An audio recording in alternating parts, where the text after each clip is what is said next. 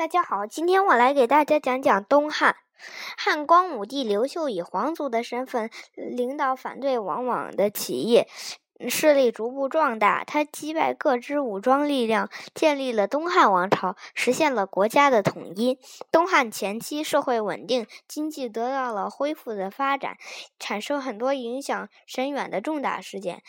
匈奴在东汉的打击下西西迁进入欧洲，张衡发明了地动仪，蔡伦改进了造纸术，水利、冶铁和嗯铁农具都得。都得到了普遍的推广，以及佛教在中国广泛传播等，都对中国封建社会产生了深远影响。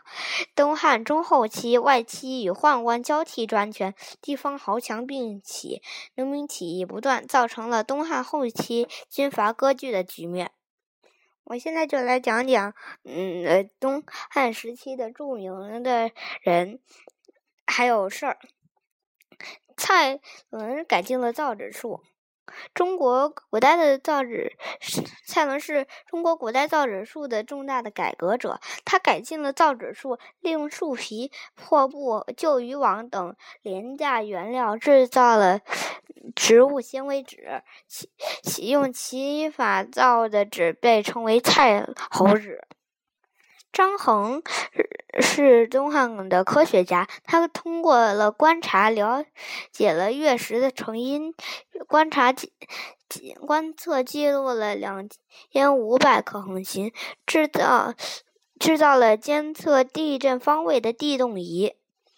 许慎是东汉的经学家、文学家。精通文字考证，著有《说文解字》。该书收录了九千三百五十三个字，解说了文字的原始结构和文字渊源，内容丰富，包罗万象。张仲景是东汉末年的医学家。他博览群书，利用毕生精力写成了《伤伤寒杂病论》。该书确立辩证了政治的原则，严格选择药方，推动了疾病防治和我国的医学的发展。华佗是东汉末年的医学家，他医术高超，精通各科，尤其擅长外科手术，发明了麻醉药麻服麻沸散。编创了五禽戏，后被曹操所杀。班固是史学家，著有《汉书》。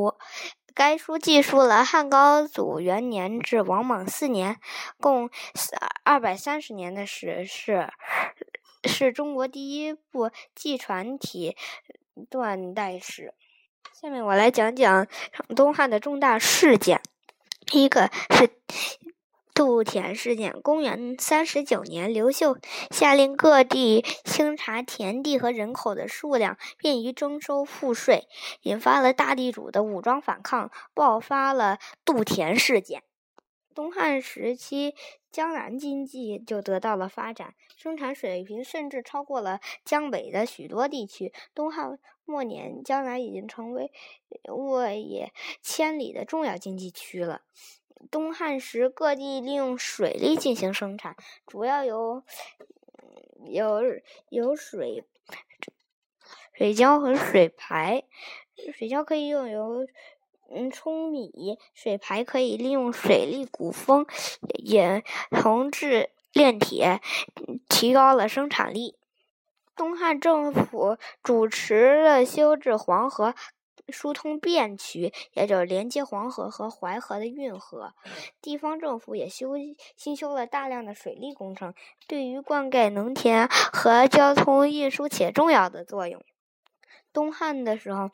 官员和富人大肆的抢夺他人的资产、田地，成为豪强地主，然后形成了田庄经济。田庄内部能够提供基本生活用品，不必依赖市场，是一个自给自足的单位。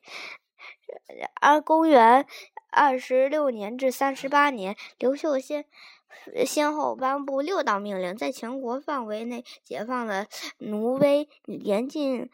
残严令禁止残害奴婢，为缓缓解了社会的矛盾，稳定了社会的秩序。东汉的中后期，宦官控制专权正直的士大夫组成的党人，与宦官抗衡。呃，一百六十六年，宦官诬告党人攻击朝廷，皇帝大肆逮捕党人，将他们禁锢终身，史称“党锢之祸”。东汉末年，社会动乱，民不聊生。